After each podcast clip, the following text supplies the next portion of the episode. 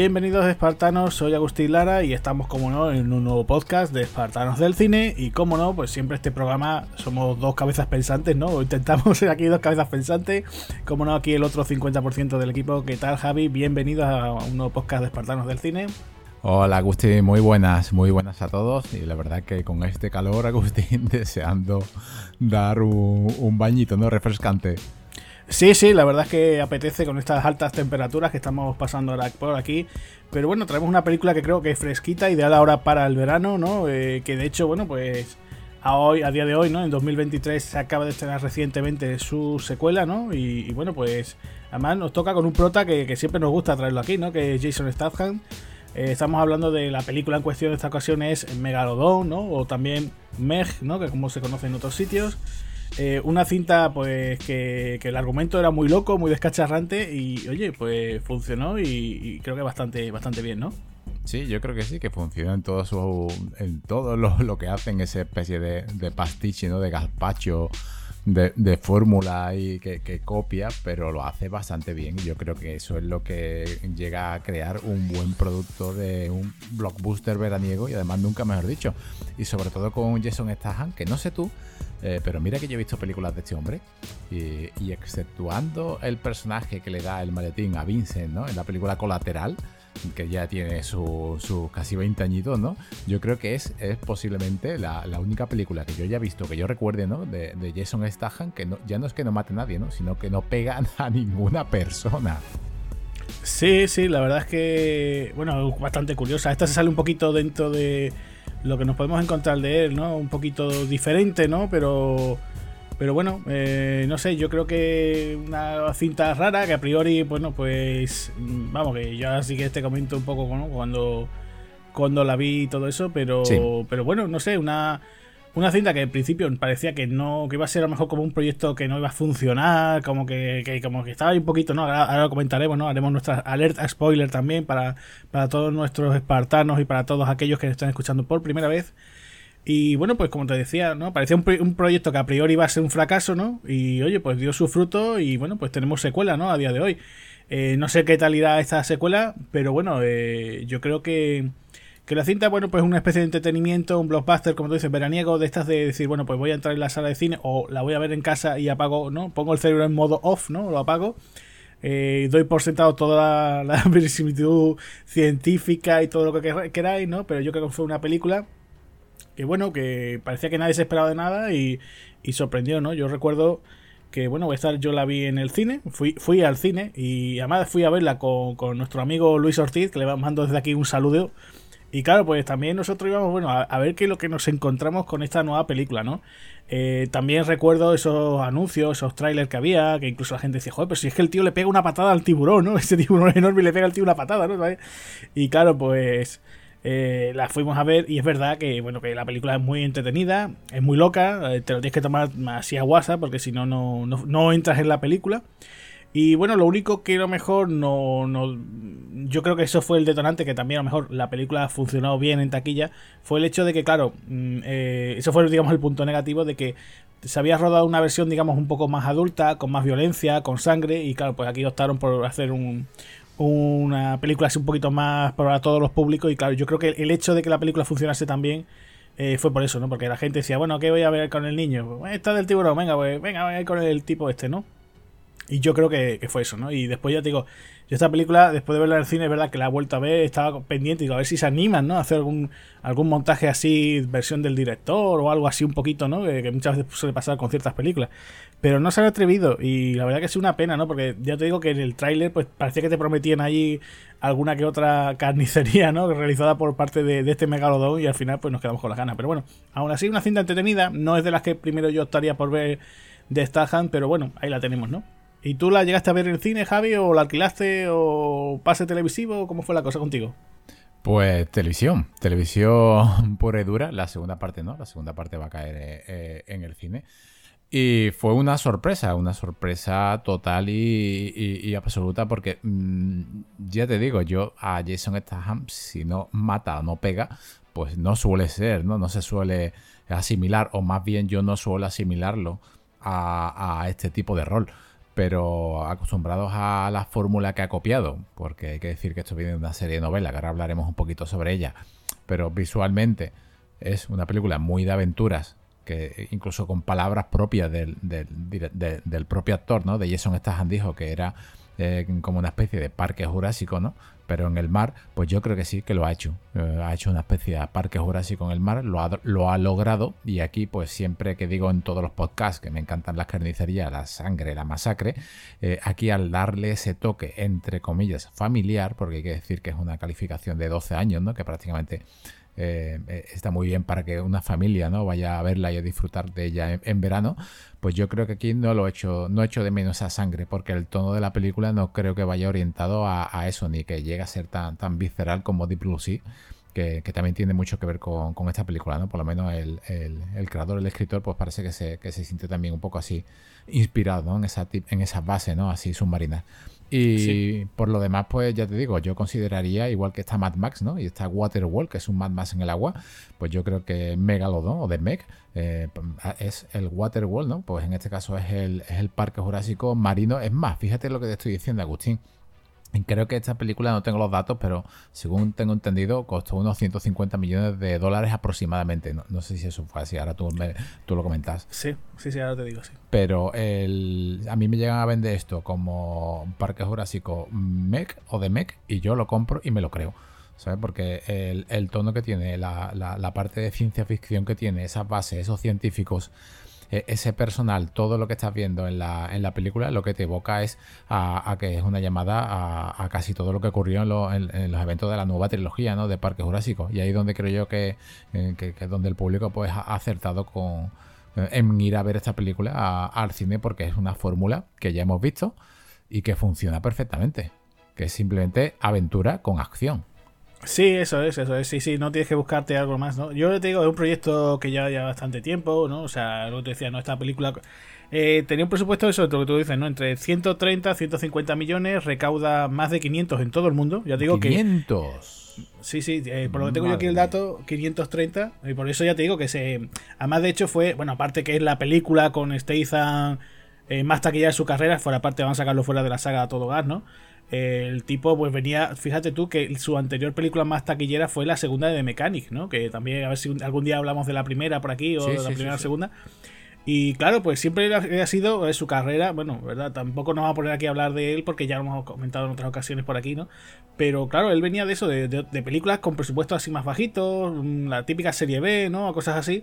Y claro, pues esta era un, proyecto bastante, bastante gordo para, para, el año 2018. Mm, vamos, era una producción bastante seria. Además venía con estas producciones, ¿no? Con producciones entre Estados Unidos con China. Estaba, por ejemplo, aquí estaba Di, eh, Buenaventura Pictures, que es Lorenzo Di Buenaventura, que ha sido, por ejemplo, eh, productor, por ejemplo, de la saga de Transformers, también estaba las de J. Joe, eh, también estuvo este productor que en las dos películas de Red, en estas que produjo, protagonizó, perdón, Bruce Willis. Entonces, bueno, pues era un proyecto así más o menos interesante, ¿no? Lo que pasa es que, claro, eh, contar con este Ethan aquí, es lo que tú dices, ¿no? Se hace raro pues que no haya ni siquiera una pelea, ¿no? La típica dice, bueno, el tío se lo encuentra en algún sitio, tiene una pelea con alguno, o sale alguien e intenta robar, ¿no? Y te mete, por lo menos, ¿no? Que lo normal, que habían dicho, oye, pues vamos a meter, ¿no? Pero la película dura casi dos horitas, ¿no? Una hora cincuenta y tres minutos. Y dice, pues vamos a darle aquí. Pero no, no, apostaron por, por directamente este doctor Jonas, ¿no? Que él interpreta, eh, que la verdad es que, a ver, sorprende, ¿no? Se hace raro verlo aquí, pero bueno, no, no funciona mal, ¿no? O sea, yo creo que la, película está bien llevada, eh, tiene un reparto así bastante, ahora sí que comentas un poquito el reparto, pero no sé, la verdad es que eh, yo creo que funciona bien, funciona bien. Dentro de lo que cabe es una, producción que lo que le pide, no puede, a ver, le podríamos pedir el tema de la sangre, pero yo creo que funciona, eh, para entretenimiento familiar funciona bastante bien. Eh, la dirección, que es John Tuttlebach, pues bastante bien. Este hombre además que, que yo creo que, que si te pones a repasar su filmografía, hay muchas de las películas que hemos visto de su carrera, ¿no? Desde Fíjate tú, ¿quién habrá visto alguna vez la de Tres Pequeños Ninjas? Que yo creo que eso todo el mundo de ese momento, creo que la, que la vimos. Eh, tiene películas, pues fíjate tú, elegidos para el triunfo, aquella comedia, ¿no? De aquellos chicos de Jamaica que van a presentarse a, las Olimpiadas de, invierno del Bosley con John Candy. Eh, Fenómeno con John Travolta, ¿no? Aquella cinta que era como de un corte así entre fantástico y dramático, que también pegó mucho en los 90. Mientras dormías, que era una comedia con Sandra Bullock y Bill Pullman, que también, también pegó bastante en aquellos 90. O sea, un director que tiene una carrera así, después te siguen contando eh, proyectos por, por ejemplo, La Búsqueda, ¿no? La del Tesoro Nacional con, con Nicolas Cage, que hizo dos entregas, que siempre está ahí Nicolas Cage eh, jugando un poquito, ¿no? A ver si se acuerdan de hacer alguna tercera, ¿no? Y después también ha participado, también ha hecho muchos trabajos en, televisión, ¿no? Yo recuerdo, por ejemplo, que incluso eh, pues tienen, por ejemplo, la, la, serie esta de Jericho, no sé si te acordarás, que también ha sido un rollo así apocalíptico y tal, también estuvo ahí. Eh, yo qué sé, te pones a rebuscar su carrera, por ejemplo, El Chico, aquella cinta que hizo Bruce Willis, ¿no? Después de Sexto Sentido y Armagedón, que fue una comedia así, también de corte fantástico, también la, también la tuvo. O sea, que era un director que, que bueno, no es que sea el, el mejor del mundo, pero bueno, un tío que te pones a repasar y te estamos diciendo que tiene, tiene bastante, bastantes éxitos y también tiene sus fracasos, ¿no? Pero que la verdad que, que el tipo no, no, hace mal, mal trabajo, ¿no? Que funciona tanto para cine como televisión. Y bueno, pues aquí la verdad que, que, hizo un trabajito bastante, bastante apañado. No es que, ya te digo, no es que sea aquí ni mucho menos un Steven Spielberg, pero bueno, una dirección bastante, bastante interesante, ¿no? Yo lo que te iba a comentar, eh, Javi, antes de meternos con el reparto, era el tema de que, no sé si tú sabías que, esta peli viene basada en un libro, ¿no? Una novela, ¿no? Que es que una cosa bastante curiosa, ¿no? Eh, sí, de hecho, eh, me he dado cuenta preparando el, el, podcast, sabía, sabía que venía de, de, de, un libro, pero lo que no sabía, lo que hemos estado hablando hace cuestión de, de, de, unas horas, hablando sobre, sobre el programa, porque nosotros siempre ¿no? hablamos más fuera de micro que, que en el propio podcast, y lo que no sabía que era una saga de 8, o sea, una saga de 8, pero es que sí. además va siguiendo el orden. La primera es Megalodon, sí, sí. la segunda es La Fosa, eh, la siguiente es Aguas Primitivas, luego viene Hell's Aquarium, luego viene Origins, luego viene Nice Stalkers, Generation y Purgatory, ¿no? O sea, eh, son 8. 8 que si, que si esto sigue teniendo mm, éxito y este verano 2023, mm, probablemente mm, la fosa sea también un, un pelotazo en, en, taquilla. Lo que no sabía que. Yo, yo, pensaba que la había duplicado, que había llegado a unos 300, pero no a 500. Eso es como para no pensar si seguía haciendo las obras de, de este hombre, siguiendo adaptando. Claro. Yo creo que si seguimos así, pues es posible que haya una tercera parte, ¿no? O a lo mejor, sí. si no quieren estirar tanto, ¿no? Eh, eh, la, la, fórmula, a lo mejor empiezan a unir partes, ¿no? Y hacen la 2 y la 3, vete tú a saber, ¿no? Lo, lo, que harán. Pero si funciona este verano, además nosotros seguramente la traigamos, ¿no? Eh, si funciona este verano, pues mmm, yo creo que Jason Statham es el camino que debe tomar porque siempre, ¿no? La filmografía de Jason Statham son de estos actores como de rock que a mí me ha funcionado muy bien siempre en la serie B.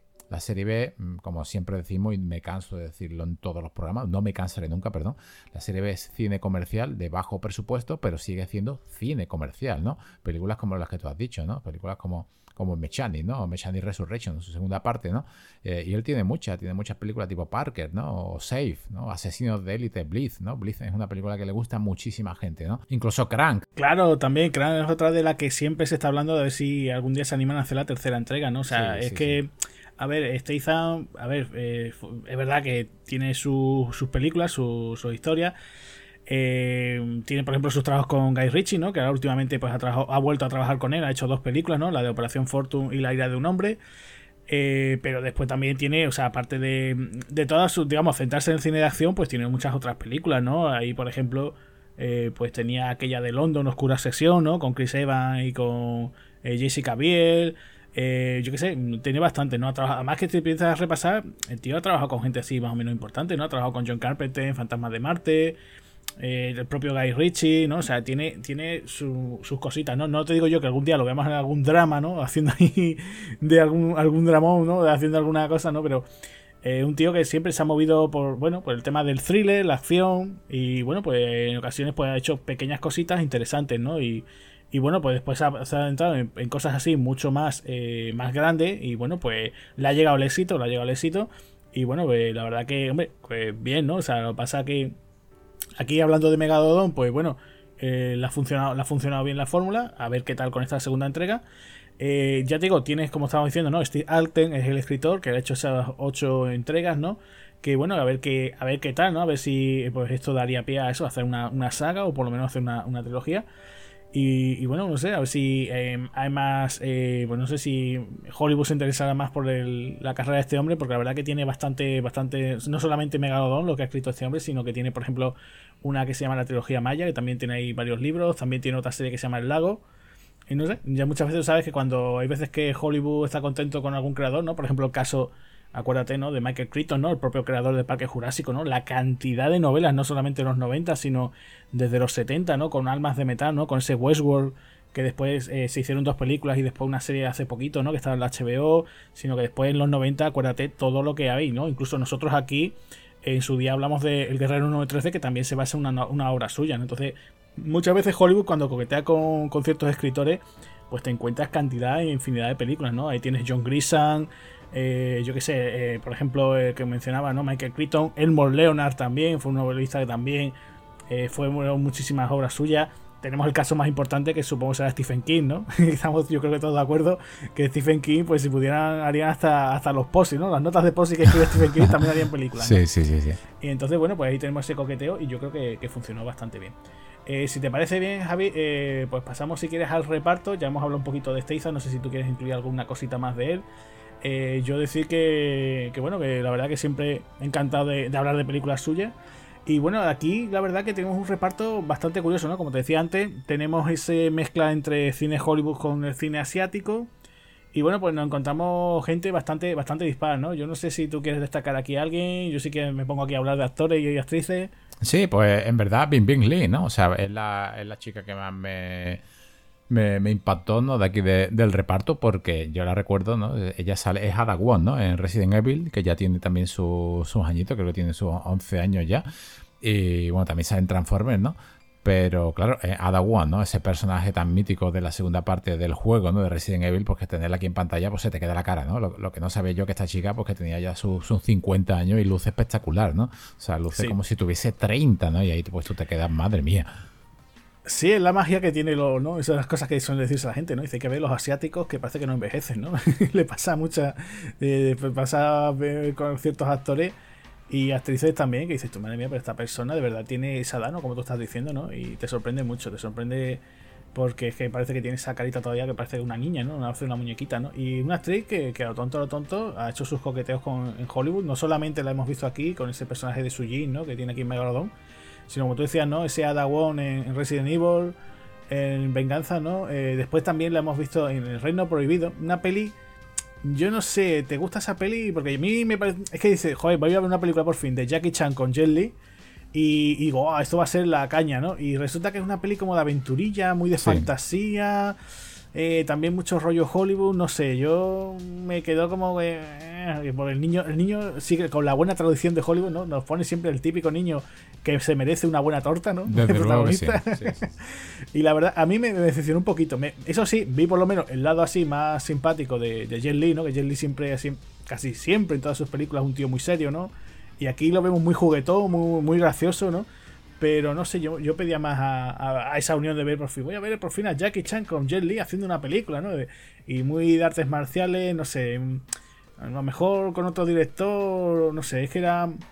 Era como que pedía otra cosa, ¿no? Y esa película le pedía algo más, ¿no? se me quedó un poquito coja. No es mala película, pero, pero se me quedó un poquito coja, ¿no? Y, después tenemos, por ejemplo, Transformers, la era de la extinción, que también apareció por allí. Eh, aquí está la actriz, ¿no? Eh, eh Bing Lee y no sé, la verdad que esas chicas que, que bueno, te digo, que, que, ha tenido esos coqueteos con Hollywood, de mientras sigue teniendo sus trabajos en, en Asia.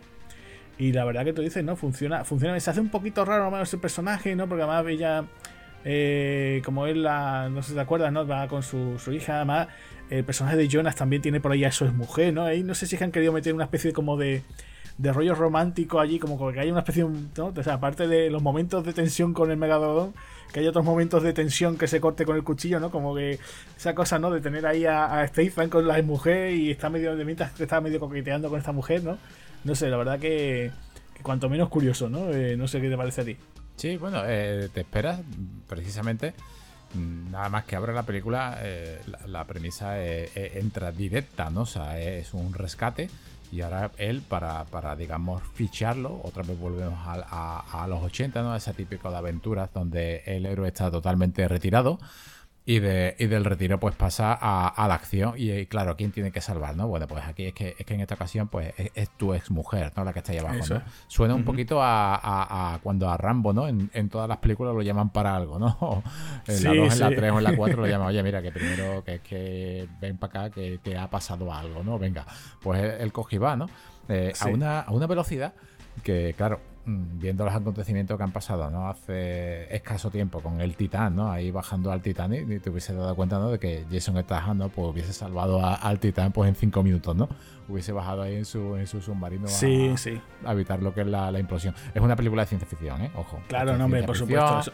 creo que decíamos antes, ¿no? Que llegue a dejar uno la, hay, que, hay que abrir la mente un poquito, como decía, ¿no? Apagar el cerebro y darle cierta. Es porque, porque es una peli, ¿no? Y ya está, no te compliques la vida, ¿no? Así es, ah, pero hay que abrir, hay que abrir el cerebro aquí y hay que abrir el cerebro incluso en obras de arte al estilo Parque Jurásico, ¿no? O sea, en Jurassic World, evidentemente el equipo técnico, científico, antropológico de todo lo que tiene que haber detrás de esa película es, eh, es magnífico, ¿no? Pero claro, hacen cosas, por ejemplo, se toman licencia, ¿no? En este caso, en Parque Jurásico se tomaron la licencia de poner un velociraptor al tamaño de un Deinonychus. Sea, el Deinonychus es un, es un dinosaurio verdaderamente que tenía más aproximadamente el tamaño de un, Velociraptor. Lo que pasa es que utilizaron el Velociraptor por nombre más comercial, ¿no? Cuando el Velociraptor simplemente es como un perro grande, ¿no? Pues aquí en este caso es lo mismo, esto es ciencia ficción. Eh, han salido críticas, como siempre sale, ¿no? Siempre ves el telediario en esta fecha y salen críticas que eres imposible, que con una nave así. Y bueno, un montón de noticias relacionadas con, con, los, digamos, los fallos científicos que tiene la película. Eso me hace mucha gracia porque seguramente esas personas que dan estos fallos científicos, luego están por, detrás viendo otras grandes sagas de ciencia ficción donde ahí no hay fallos científicos. No, no, es que hay, hay que, hay que ver lo que ves, es una ficción.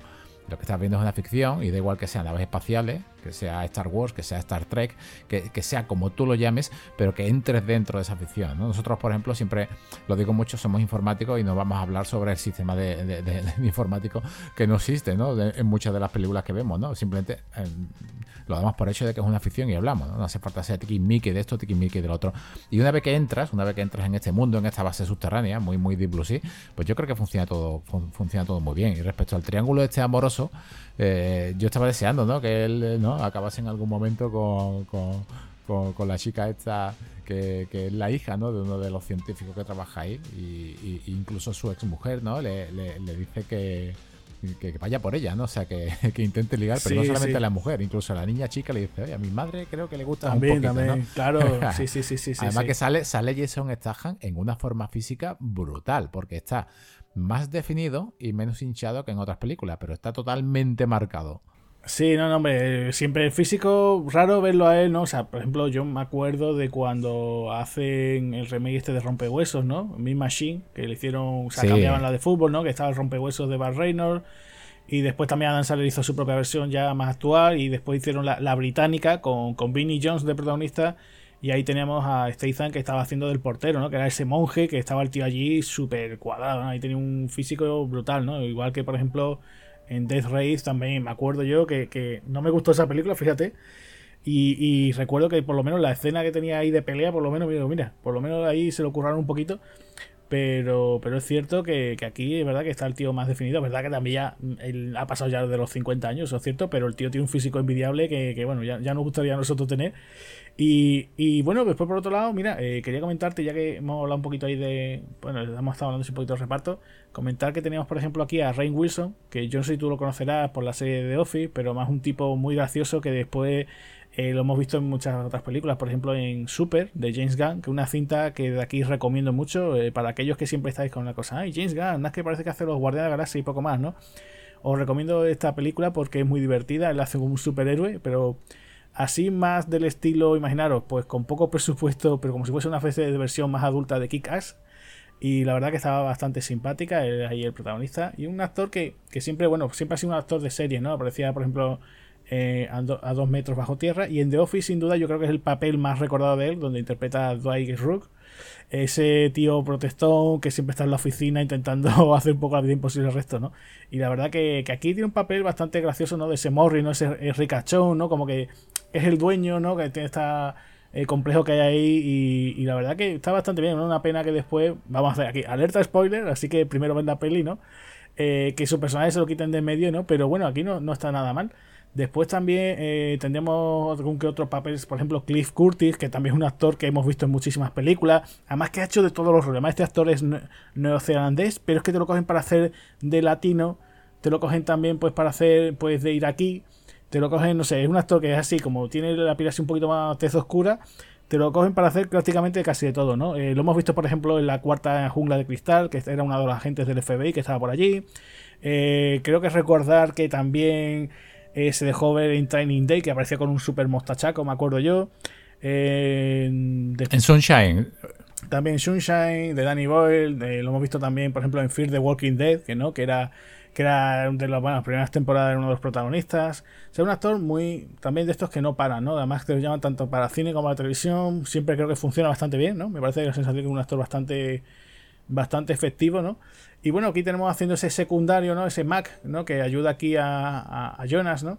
Y después, bueno, aquí veo algún que otro nombre así también, por ejemplo, eh, la, esposa de la, ex esposa de Statham, ¿no? Que es el personaje de Lori, que lo interpreta Jessica McNamee. Y yo estaba diciendo, joder, esta chica me suena claro. Es, Sonia Blade, ¿no? En la nueva entrega de, Mortal Kombat. Que habrá una chica muy guapa. Eh, que después, viéndola en acción, oye, pues mira, eh, por lo menos cuando hablemos, si hablamos algún día de Mortal Kombat, pues eh, no, no, se defiende, no se defiende mal. La verdad que queda bastante bien. Y después tenemos una de esas chicas que son modelo, actriz, que tuvo un momento que pegó como su explosión, ¿no? Que es Ruby Rose la vimos en muchísimas películas. Hubo un momento que, por ejemplo, incluso la saga de Resident Evil, en John Wick aparecía en la segunda como esa asesina sordomuda. Jugar un poquito con esa belleza que tiene así muy andrógena, como diciendo se parece a un chico, es una chica, pero es muy guapa. Y casi siempre dan papeles así de chica dura, ¿no? Y, bueno, pues aquí quería seguir un poquito esa línea, ¿no? Con el personaje este que tiene de Jazz. Y bueno, no lo hace mal, lo que pasa que no sé, no termina, ¿no? Pero yo no sé si te acuerdas que, ha tenido alguna que otra película así de, protagonista, por ejemplo esta de Dorman, no sé si te acuerdas, que, que ella trabaja como en un hotel y entra por allí la mafia, no sé si tú lo has llegado a ver, pero es como esos intentos de, mira, eh, sé que eres una persona muy, que la cámara te quiere porque quedas muy bien en cámara, pero te queremos intentar aprovechar y vas a ser una estrella de acción, pero sabes que mm, le cuesta, ¿no? No sé si tú has llegado a ver esa película. Sí, bueno, eh, te refieres a la de Jean Reno, ¿no? No, no he llegado, no he llegado a, verla, eh, pero vamos, las capacidades de, de, esta chica en el género de acción la segunda parte de, John Wick, que ya hablamos de ella, yo creo que son bastante elevadas porque además que pelea con John Wick, digamos que es, el, boss final ¿no? de, la película, ¿no? Y, sí, lo hace. De los, sí, sí, sí, de los malotes. Es de, lo que era uno de los mm, de, los sicarios, no es casi de, sino un jefe final, es casi un jefe final, ¿no? O sea, se puede decir. Y es como si fuese la mano derecha, ¿no? Yo creo que, que, lo hace bastante bien pero le falta, muchas veces lo decimos, ¿no? Lo, hemos estado hablando, ¿no? Eh, para mí es como el mismo caso de Alain Musset. Eh, mucho físico, mucho cuerpo, pero luego carisma poquito. Esta chica sí, tiene físico, tiene belleza, tiene cuerpo, pero no todo es eso, ¿no? No todo es, fíjate tú, Jason Statham que es feísimo, ¿no? En cambio tiene un carisma visual. Y esta chica por muy hermosa que sea, por muy bien que se mueva, por muy bien que lo haga, eh, es que puede ser también que los papeles que esté haciendo no le peguen. ¿eh? Aquí en esta, en esta película tuvo un problema, sí que tuvo, por lo visto, tuvo un problema de que se, se, se ahoga. En, agua, exacto, y se ahoga porque eh, nadar con zapatos, bueno, eso no sé si lo habéis probado, yo no, pero tiene que ser durísimo. Bueno, pues con el peso del agua se venía para abajo, ¿no? O sea, no, se, hundía. Entonces, pues aquí pues, lo, lo, lo pasó bastante mal. Yo le hubiese dado más papel en la película, porque su, su personaje así chulesco, pero con, con, estilo y al mismo tiempo ese look que tiene que me gusta mucho y encima mm, con esa, no prepotencia, pero que, lo que lo que lo hace, ¿no? Él, lo dice, ¿no? Incluso Jason está la mira y dice, ¿qué opinas de mí? ¿no? Y dice, no, yo eh, contigo sé que estoy en buenas manos porque se ve que es una persona que lo que hace lo, lo, dice de verdad, ¿no? O es una, una especie de sabionda, chulita, mm, simpática, pero le falta metraje. Claro, sí, sí. Parece que no cruza porque podría ser un personaje antipático y no, no. Eh, está ahí como diciendo, oye, pues mira, mira tú la, actitud que tengo, la pose, pero aún así no soy, digamos, dañina, ¿no? En esa historia. No, no, no corto el, ritmo de la historia, ¿no? Que yo creo que, está, que dices tú, oye, pues está justificado su personaje, ¿no? Es que le falta, le falta, mira, tú me has dicho, ¿no? La, la, película con Jarre, ¿no? Es que no creo que vaya a verla, pero es que en, cambio me coge, eh, fíjate tú en la diferencia. una película con Jan Reno que no me llama, pues no, no, creo que la vea, no sé que la echen en televisión, pero en cambio me la coge George Miller para interpretar a Furiosa de joven o, la siguiente parte de, Furiosa y, seguramente que lo, que lo clave. ¿Sabes? O sea, ahí es donde creo que está el, problema también, ¿no? Incluso en, en, Triple X Reactivate, que también sale. Tuvo una racha esta chica de que, parece que encadenaba secuelas y secuelas de sagas así populares de cine de acción actual. Y claro, pues yo casi me ha faltado, por ejemplo, verla en, A Todo Gas, ¿no? Pero es que esa chica, ya te digo, está ahí y cuando la he visto en eso, en este proyecto, pues como en plan, bueno, pues eh, no sé, querrán darle la oportunidad de a ver si puede demostrar que puede llevar ya un proyecto ya sola, ¿no? Pero en principio, bueno, ahí está, sigue, sigue trabajando, por supuesto. Pero no sé, no sé si es que debería de probar, intentar probar con otros registros a ver qué tal, ¿no? Eh, Agustín, si no me equivoco, si no me equivoco, en Megalodon eh, ella está. Ella está viva. Por lo tanto, no sé por qué tampoco ha, decidido no aparecer en la segunda parte, ¿no? Porque hubiese sido guay, ¿no? Tener ese, ese personaje llevando a. ¿no? Mm, el, Con el mismo rol, ese mismo papel. Claro, para darle esa continuidad. No sé, no sé a ver que si le da. Bueno, cuando veamos la continuación, a ver qué es lo que comentan, ¿no? Y a ver qué es lo que sucede, ¿no? Yo, yo simplemente, ya para terminar un poquito el tema del, reparto, si te parece bien, voy a comentar que también aparece por aquí Masi Oka, que a la gente dirá, bueno, ¿y ese actor quién es? bueno, pues Masi, Masi Oka, la verdad que fue muy popular ya hace unos años, ¿no? Un actor también muy televisivo. Eh, de origen japonés. Eh, yo la gente no sé si se acordará de la serie de héroes. Él era interpretaba a Hiro, ¿no? Hiro Nakamura, ¿no? Ese héroe del tiempo, ¿no? Que podía detener y viajar por el tiempo. Y después ha sido un actor también muy televisivo. Que lo hemos visto en alguna que otra película, ¿no? Yo, por ejemplo, recuerdo verla en Super Agente 86, que incluso le hicieron una especie como de pequeña película spin-off eh, para televisión, donde él era el protagonista. después lo hemos visto también en Hawaii 5.0, que hacía como del, del forense, ¿no? Del equipo, que además era muy gracioso porque su personaje era súper fan de Keanu Reeves, ¿no? Y entonces en cada temporada, cada vez que llegaba Halloween, me parece, él se disfrazaba de alguna película de, de Keanu Reeves, ¿no? Entonces, por supuesto, apareció disfrazado de Neo, ¿no? Y todo muy simpático, ¿no? Verlo allí, ¿no? Y bueno, pues nada, lo hemos visto así siempre, ¿no? En pequeños papelitos, ¿no? En series también. Incluso en la serie de Scraps también tenía ahí un pequeño rol. Y, bueno, la verdad que este hombre sigue haciendo sus cositas. Lo que que siempre, claro, la gente se acuerda de él de verlo en sobre todo en héroes, ¿no? Incluso yo recuerdo, la, no sé si te acuerdas tú en Bullet Train, la de Brad Pitt. Sí, sí, sí. También tiene por ahí un pequeño rol, o sea, que es que este hombre siempre, tiene algún alguna otra cosa, ¿no? Tú empiezas a ver su filmografía y tiene, bueno, por tanto, poniendo voces en, series de animación, en películas también, eh, yo qué sé, en videojuegos también ha participado, o sea que que un actor que, mira, que lo tonto, lo tonto, pues mira, se está haciendo. Es verdad que su personaje de, de Hero era súper. Yo creo que le gustaba a todo el mundo, ¿no? Era muy simpático, ¿no? Cuando él decía, ya está, ¿no? Que, que daba ese grito, ¿no? Como diciendo, ya, ya puedo viajar en el tiempo. Y se, se convirtió muy simpático, ¿no? Y la verdad es que, digamos que se ha logrado ese tipo de roles, ¿no? Y aquí, pues lo tenemos haciendo ese personaje de Toshi, ¿no? Que, que aparece por poquito, pero bueno, pues ahí lo tenemos, ¿no? Sí, también tenemos aquí no solamente este reparto sino de, de, personas que están ahí, sino también detrás de la cámara. También tenemos a Harry Gregson Williams, que a mí es un compositor, vale, vale, muy bien. No es Hans Zimmer, no es John Williams, vale, me parece perfecto, vale, no lo es. Pero mm, yo creo que, la música cumple con, con, aventura total, ¿no? O sea, un director que ha tocado pues, muchos géneros. E, e, es, bueno, es el, el, que ha hecho la composición de, de, Mulan, de Quiliser, también creo que hizo la de algún Call of Duty, la de, la de Marte, ¿no? De Martian. Y, bueno, espérate, quiero recordar, no sé si también con, también con algo de Metal Gear. El caso es que es un compositor, ¿no? Que, la verdad que lo que hace mm, no está mal. No es, no, es que tenga una fanfarria así brutal la película, pero la música no es de estas que tú dices, váyatela, la, la, la acción no acompaña, ¿no? Como muchas veces hemos hablado de la película. En este caso, pues Harry Carson Williams, yo creo que sí, que, aquí en esta, en esta película mm, cumple, cumple bastante.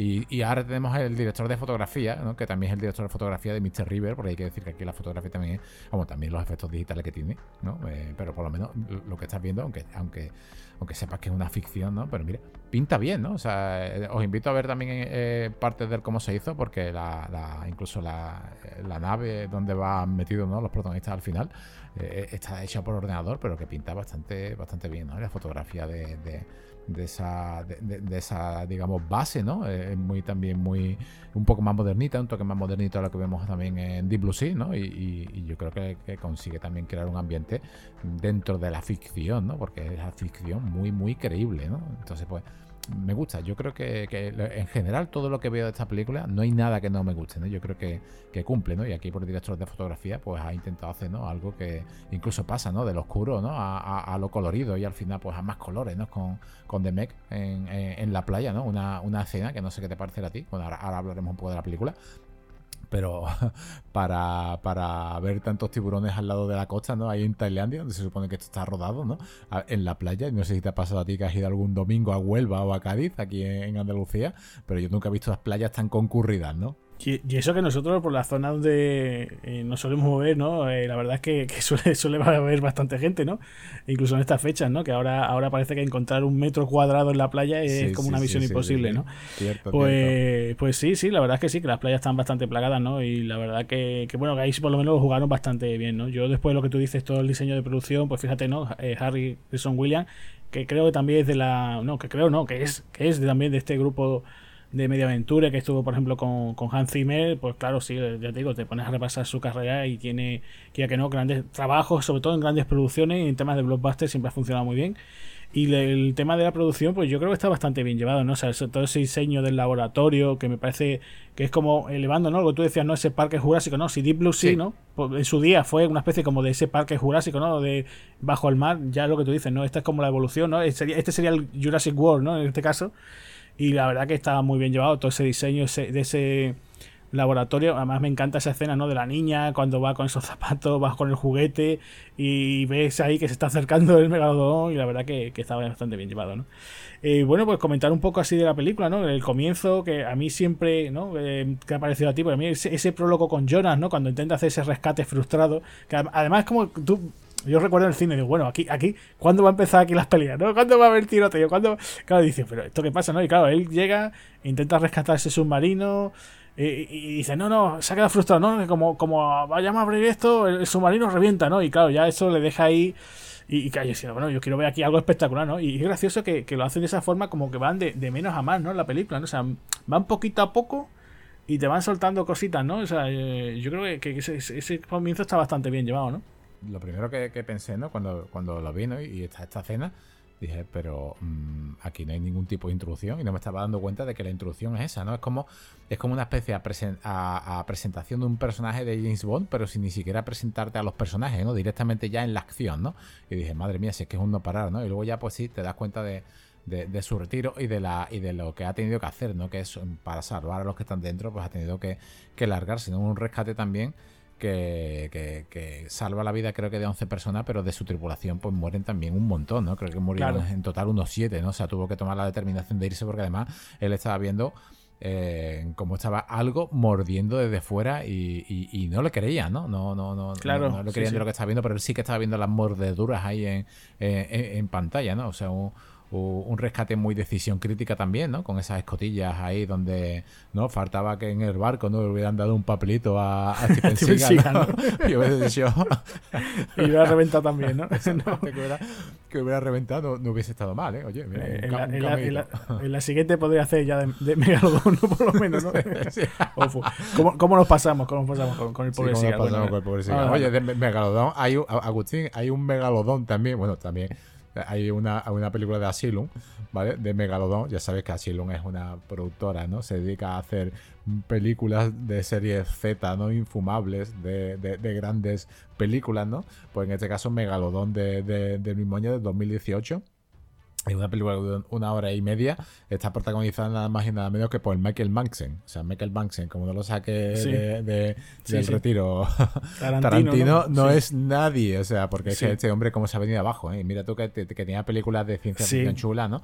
Eh, como especies, no, Tenía una película muy chula y de repente te lo ves en el tipo de Megalodón. Porque, claro, es que eh, tú pones Megalodón, ¿no? Entras en la ficha, vamos a ver esta película, a ver quién es, quién, dónde está la música, ¿no? Y te encuentras de repente que estás viendo Megalodón. Y dices que es aquí Michael Manson, ¿no? Bueno, pues si ves el trailer de Megalodon, es lo mismo. Hay un rescate abajo, hay una escotilla, pero Michael, Michael Mann se metiendo tiros y, el tráiler dura 39 segundos, pero son para olvidar, con unos efectos especiales que tú dices, madre mía, como si fuese un videojuego de estos, de, los antiguos, pero no, de, antes de que fuesen en 3D, ¿no? Son unos efectos especiales bastante, bastante cutres, ¿no? Y, aquí no, aquí, aquí los efectos especiales. No hay sangre, no hay sangre, sí que, o sea, sí que sale sangre, no es visceral, sí que se ve el agua roja, pero las escenas mm, se vende también como una película de terror. No sé a ti, a mí terror no me dio, tampoco me da terror un parque jurásico, ya también te lo digo. pero sí que es disfrutable lo que estás viendo. De hecho, hay algunas muertes, ¿no? como el, eh, que, tú dices, madre mía, ¿no? Hay también un personaje, ¿no? Así asiático que se, que, que, se sacrifica, ¿no? Y también por medio coraje porque era simpático, ¿no? Yo creo que todos los personajes tienen carisma y toman eso de Parque Jurásico, ¿no? Sé que toma mucho, incluso el, incluso el señor Marrani, ¿no? De Parque Jurásico, que es el dueño del parque, ¿no? Pues aquí eh, eh, eh, lo interpreta otro actor, ¿no? O sea, es como una especie de, persona que va de buen rollo, ¿no? Y, pero al final intenta matar, ¿no? Este tiburón a base de explosiones, ¿no? Y, y, no se lo come, ¿no? Se lo come y se ve por ahí un brazo colgando, ¿no? Y, y está bastante, ¿no? En, general, ¿no? Está bastante, bastante conseguido, por lo menos lo que te, lo que ves, ¿no? Sí, no, no, sí, en, tema técnico en realidad no está mal, se nota, se nota, se nota, es verdad que la, inversión se nota, se nota. O sea, no es decir, estoy viendo una película, eh, pues imagínate, de 50, 60 millones, que a lo mejor lo que hacía antes Teizan, ¿no? Por ejemplo, pues no sé, un Parker o cualquier otra de estas películas que hemos mencionado anteriormente. Eh, se nota, hombre, que es una producción mucho más elevada, sobrepasa los 100 millones, llega, como te decía, eso, de 130 a 150. Cierto que, a ver, que no van a ser perfectos, porque, a ver, eh, a día de hoy, pues no. O sea, tenemos tiburones, pero no hay megalodones, ¿no? Y ojalá que no, no tengamos por ahí ninguna sorpresa, ¿no? Eh, pero, pero claro, tú ves que, oye, pues para lo que es, pues el tema de efectos especiales, las explosiones, todo el tema de esa acción pues tú la ves y dices, oye, pues bastante, no, verdad que cierto, dices tú, eso está pinta, eso está hecho con ordenador, por supuesto, pero tú ves que eso tiene un cierto funcionamiento y que ves que va, que va bastante bien, ¿no? O sea, eh, esos aspectos, yo creo que, que el tema de nivel de producción no, no creo que haya problemas. Eh, después la película, pues eso, yo te digo, la, la, presentación, ya te digo, es menos espectacular que a lo mejor podría uno esperar dentro de la filmografía de Statham, porque ya te digo, ay, si hubiera un secuestro con rehenes, ¿no? O algo así, ¿no? Que, pero no, no, intenta ser un poquito más realista, ¿no? Que él se dedica, bueno, pues este eh, Jonas, ¿no? Pues se dedica a hacer rescate de submarinos y bueno, pues la cosa, como tú dices, no, no le sale bien del todo, sale el rescate a media, muere persona, y claro, pues el típico personaje atormentado que tienes que volver, ¿no? Con los años, tienes que volver, ¿no? Y él, yo no quiero, no quiero, ¿no? Y claro, pues ya dice, oye, pero es que tu mujer se ha quedado por ahí, hay que rescatarla. Y dice, bueno, venga, va, voy, ¿no? Va así un poquito convencido. Entonces aparecen todos estos personajes que estaban presentando, todos estos que hemos comentado, el personaje de Cliff Curtis, el de Van Van Lee, el de también ese ricachón que interpreta, eh, como decíamos, ¿no? Eh, Ryan Wilson. Y todos estos, bueno, pues te van presentando, que cada uno pues, pues, tiene su carisma, como tú decías, y claro, pues, ¿qué es lo que ocurre aquí, no? Entonces, claro, cuando te descubren ese misterio que hay, ¿no? Como que en la fosa de las Marianas, me parece, ¿no? Como que hay algo, ¿no? Van a llegar a ese fondo, y entonces, pues lo que ha pasado es que eh, hay como otro mundo, ¿no? Hay un mundo ahí acuático, un mundo marino, en el cual, pues, lo que hay ahí, pues, mm, de lo que se ha escapado, pues se ha escapado un megalodón, ¿no? Y entonces, claro, aquí yo creo que juega un poco con eso, como con lo que hemos visto, pues, por ejemplo, en otras películas, pues, ya incluso de la clásica Tiburón de Spielberg, va pasando, pues, por ejemplo, eso, la Deep Blue Sea de Rennie Harling, a muchas otras, ¿no? Y ya, pues, también, como tú decías, ¿no? Metes un poquito de Jurassic World y todo este tipo de cosas y el resultado, pues, esta, esta película, ¿no? Eh, los momentos acuáticos, pues, creo que están bastante bien llevados. Eh, juegan incluso, ¿no? Podemos decir que hay un giro, ¿no? Hay una sorpresita también, ¿no? Que no te esperas que, ¡ay, sorpresa! Que había más de un megalodón, ¡ay! ¡ay! Y te, no te lo esperas allí. Sí, pero Agustín, en esa cena, no en esa sorpresa, uno de los personajes que mejor me cae a mí, ¿no? Que, que de igual, que está interpretado por Olafur Darry Olafson, ¿no? Este, este chico que va con Lori, ¿no? Con su mujer abajo y, está Toshi, ¿no? El, amigo de Toshi, el amigo de este, de, este asiático que sobrevive, así un poquito mm, con sobrepeso, que está. Y, le dice, tómate una foto, tómate una foto. Yo en ese momento esperaba un momento de Blue Sea, ¿no? Tómate una foto, que está muerto, ¿no? El, megalodón muerto, mete la cabeza, mete la cabeza en la boca, ¿no?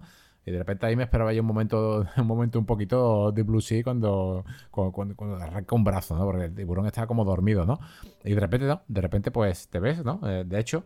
En mi casa somos muy fan de los dinosaurios. De hecho, tengo una enciclopedia de, dinosaurios de Carl Medling. Y en la página 390 precisamente viene una foto, porque se criticó mucho sobre el tamaño del megalodón en la película. Volvemos a repetir que esto es una ficción, ¿no? Y tengo aquí la ficha, ¿no? Del Calsharcarocles megalodón, ¿no? Y el tamaño que tiene son, pues, aproximadamente 18 metros, que coincide con el megalodón que vemos en la película, ¿no? Eh, ves una foto de lo que es un cuerpo humano al lado de él y una longitud pues, de unos 18 20 metros, ¿no? Claro, sí, tú dices, madre mía, vaya tiburón, es que es normal, es que es una bestialidad. Unos dientes que pone aquí que son de unos 20 centímetros aproximadamente, MGT, o sea, que habrá de más o de menos. también te pone que hay decenas de miles de dientes que, le nacen ¿no? a, a, este animal durante el resto de su vida. O sea, que dientes de este animal hay un montón, pero de esqueletos no. O sea, tampoco se puede. Son tipo cartilógeno. Estos tiburones son el esqueleto tipo cartilógeno. Es muy complicado, ¿no? Porque se encuentre un, ejemplar entero. ¿no? Sí que se han encontrado bocas, ¿no? De hecho, podéis ver ¿no? mandíbulas por ahí por internet, ¿no? Y el segundo megalodón, ¿no? Ese, gran megalodón sí que sale. No sé qué sube, no sé, sí que es una bestialidad, ¿no? Ese es una. Ese, ya cuando lo, lo ves. Tú, eh, eh, en ese momento dije yo, lo que me esperaba, fíjate tú en lo que yo me esperaba. Que el mismo bicho no estuviese muerto, sino que estuviese dormido y que se escapara, ¿no? pero de repente coges al uno del mar y se lo lleva como un cebo, ¿no? Y, ahí dices, tu madre mía, la que se va a liar ahora. Y además que directamente los vuelca, no le da ni posibilidad a, huir, ni posibilidad de ser arponado, ni no. Directamente los vuelca y es cuando ya pues sería parda, pues total, ¿no? Ya cuando, cuando el megalodón, ¿no? El super megalodón este, ¿no? Ya va a, lo que es la playa, la costa, que está todo muy colorida, todo muy ambientada, que no está rodado en Tailandia, Está rodado en, otro sitio, creo que es en Canadá. Y, y, ahí es cuando ya la lía parda, ¿no? O sea, que empieza a comerse gente como, como date cuenta que para él eso es, eso es chuchería, ¿no? Sí, sí, sí. Sí, sí, sí, claro. De hecho, incluso aquí juegan con el detalle de que hay un perrito también, ¿no? ¿Te acuerdas que también hay un perrito que sobrevive, ¿no? Que claro, estamos esperando. Aquí va a haber una, una. Pero bueno, ahí juegan un poquito y bueno, te quedas un poquito. Se va a enviar una gran escabechina y no, no, nada eso, ¿no? Aquí, pues escenas, por ejemplo, me gusta mucho la escena de cuando el personaje de, de Rain Wilson, ¿no? El ricachón, como decíamos, ¿no? Intenta él como diciendo, bueno, ya hemos acabado con el Megalodon, ¿no? Y él dice, bueno, pues yo iré esta noche y tal, que no, que esa escena nocturna está muy bien llevada, que sí, sí, sí, te, da, hasta coraje porque dice, bueno, él ese día lanzar dinamita. Sí. sí. sí, el personaje no cae mal, ¿no? Lo que pasa es que te da coraje cuando eso, que empieza a lanzar y dice, ya, ya, ya no hemos cargado el megalodón. Y dice, no, no, lo que te has cargado es una ballena, ¿no? Y te llevas ahí la sorpresa de que, acaban con él, ¿no? Y dice, no, hombre, tío, no, no mates una ballena, hombre, por favor. Y aunque sea una película, ¿no? Pero, pero te da coraje, ¿no? Y va y, y claro, pues se lo, se lo cargan, ¿no? Y ya dices, ay, vaya, hombre, ya se ha cargado este personaje. Y después, claro, esa sorpresa también, cuando incluso también intentan eh, cruzar también las fosas marianas, también allí el tema del rescate del personaje de Lori. Eh, me gustó también, por ejemplo, la escena del laboratorio eh, submarino cuando está la niña, ¿no? Yo creo que esa escena está muy bien jugada, además incluso la pusieron en la promoción, ¿no? De que vaya con el juguetito y se ve el megalodón atacando, ¿no? Yo creo que está muy bien llevado. Y no sé si destacar incluso, bueno, la, que tú decías, ¿no? La de la playa, ¿no? Que, que yo también, pues se tendría que haber sido un festival gore que al final no fue. Y bueno, yo, creo que creo que uno de los momentos culminantes de la película, ¿no? Ese momento que si parece que, que el megalodón va a atrapar al propio Statham, ¿no? Y, el personaje de Jonas, lo que decía, ¿no? Le parece que le propina una, una papada al megalodón, ¿no? Que dices tú, bueno, venga, vale, dale, más fuerte, ¿no? Yo lo, compro, lo compro, Agustín. o sea, yo compro un parque jurásico con Jason Statham matando dinosaurios, ¿no? O sea, que vayan, me da igual que sean genéticamente creados, me da igual la historia que haya detrás, ¿no? Pero yo compro a Parque Jurásico, un Parque Jurásico así. Bueno, de hecho, Adam Driver, ¿no? Tiene una película, creo que se llama 65, ¿no? También relacionada con temas de dinosaurios y un poquito más de, de, viajes en el tiempo y cosas de esas. Tampoco vamos a hacer ningún tipo de, de spoiler, ¿no? Pero yo, claro, es que Jason está, es que Jason está, ¿no? O sea, yo a mí me da igual que, como, como si quiera hacerle kung fu, ¿no? Artes marciales o combate cuerpo a cuerpo, un velociraptor, lo compro. Claro. O sea, es que, lo compro. Y ya, pues, para ir terminando, ¿qué tipo de curiosidades quedan por aquí? Pues mira, esta, como te decía, ¿no? Hay bastantes cositas, ¿no? Porque eh, una de las cosas que no hemos comentado, ¿vale? Que la primera novela es de finales de los 90, ¿vale? También la época de que Hollywood pues estaba buscando películas así tipo rollo de catastrófico, ¿no? Pues para, para llevarla al cine. Y entonces pues ya eso, a, finales de los 90, principios de los 90 se quiso, se quiso hacer, se, se, llamó a directores como por ejemplo a Rennie Harling, a Jan de Bond eh, directores así para realizar este proyecto. Eh, claro, en aquel momento el tema de efectos especiales no estaba tan bien llevado, aunque bueno, ya teníamos precedentes tipo pues, Terminator 2, para, Parque Jurásico. Y entonces, claro, pues la producción se iba a ir muy alta.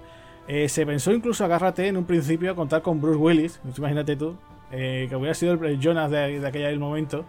Y bueno, pues la cosa que al final pues se quedó ahí estancada y no, no salió adelante, ¿no? Entonces, bueno, pues se quedó hasta que se volvió a sacar, pues eso, a, a principios de los 2010 se sacó otra vez la idea, además como el, autor Steve Alten también pues tenía eh, también tenía los, ¿no? Iba sacando más novelas, los derechos también, tú sabes que esto tú compras los derechos de, una obra y a lo mejor te dice, pues lo compras mejor por 5 o 10 años, ¿no? Entonces, viendo que, oye, pues que vamos a perder los derechos, pues tenemos que hacer algo, ¿no? Pues pasa, por ejemplo, mucho en, el tema de los cómics, ¿no? Que tú como no hagas una película, cada cierto tiempo ciertos personajes los pierdes derechos y vuelve otra vez al autor, ¿no? O al estudio, ¿no? Que los tenga, ¿no? O a la persona que tenga esa propiedad intelectual, ¿no?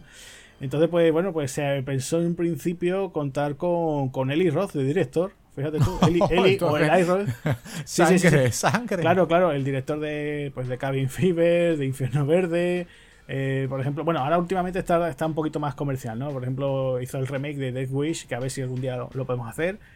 Eh, y bueno, pues nada, este hombre quería hacerla. Y claro, pues, ¿qué pasa? Que eh, Eli Roth, o sea, o Eli o Eli, según como la pronunciación, pues claro, eh, el hombre puso ciertas normas, ¿no? Entonces quería que en principio la clasificación fuese no recomendada para menores de 18.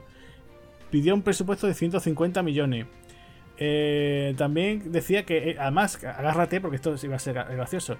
No solamente la que quería escribir el guion, la adaptación de la novela y dirigirla, sino que además quería protagonizarla porque Eli Roth también, como actor, también ha hecho sus pinitos, ¿no? De hecho, incluso Claro, Eli Roth, por ejemplo, lo tenéis en Malditos Bastardos, la de Tarantino, aparece por allí, ¿no? Y entonces, claro, él quería ser incluso el protagonista, quería ser el personaje de Jonas, ¿no? Entonces, claro, el estudio dijo que, que le dijeron, mira, muchas gracias, pero que no, que ni, que ni de broma te queremos aquí, ¿no? Y mucho menos que fuese el protagonista, ¿no? O sea, pues dirigirla, oye, pues mira, eh, no te digo yo que no, pero que en principio, pues no, ¿no? Eh, más cositas que pasaron, pues por ejemplo lo que tú decías, ¿no? Que mientras que estaba en Nueva Zelanda, en un tanque, pues Ruby Rose casi se ahogaba, ¿no? Dijo que con la ropa y con la ropa técnica y todo eso, pues que casi se hundía y la tuvieron que sacar a los buzos. Que también se pensó en un principio que otro de los directores que también quiso participar en este proyecto fue Guillermo del Toro. Lo que pasa que eh, viendo cómo iba la cosa, pues decidió eh, quedarse en la producción y al final, pues tampoco tampoco queda, que se quedó en eso.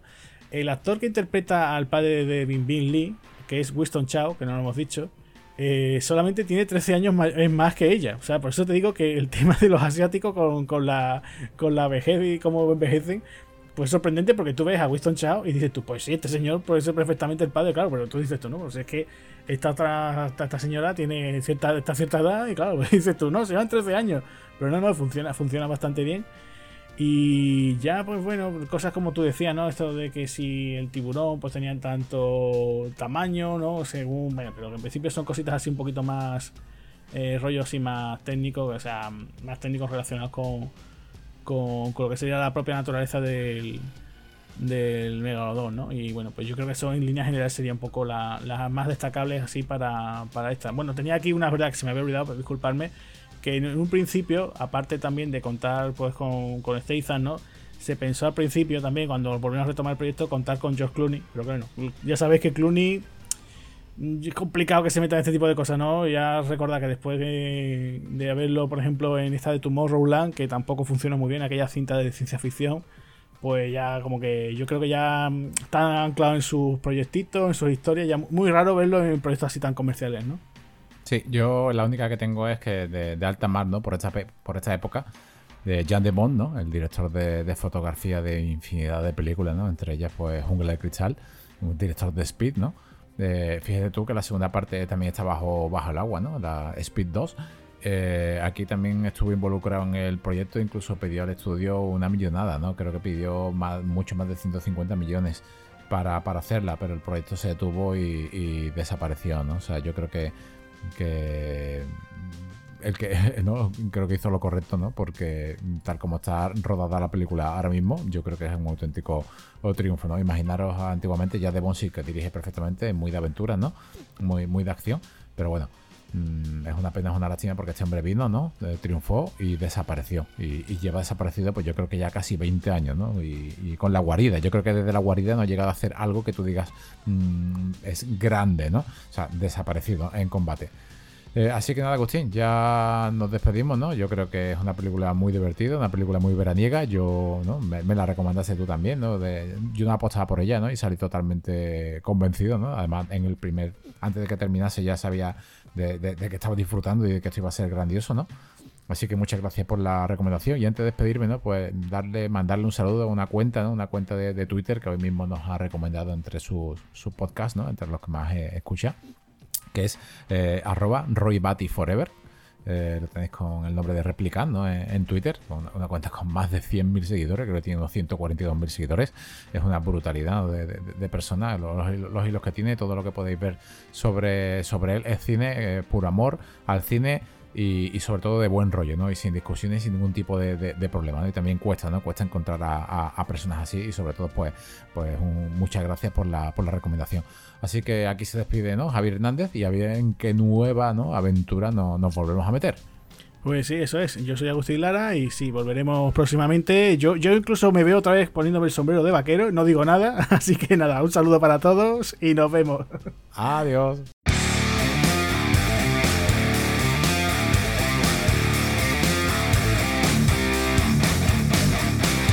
Muchas gracias por habernos escuchado.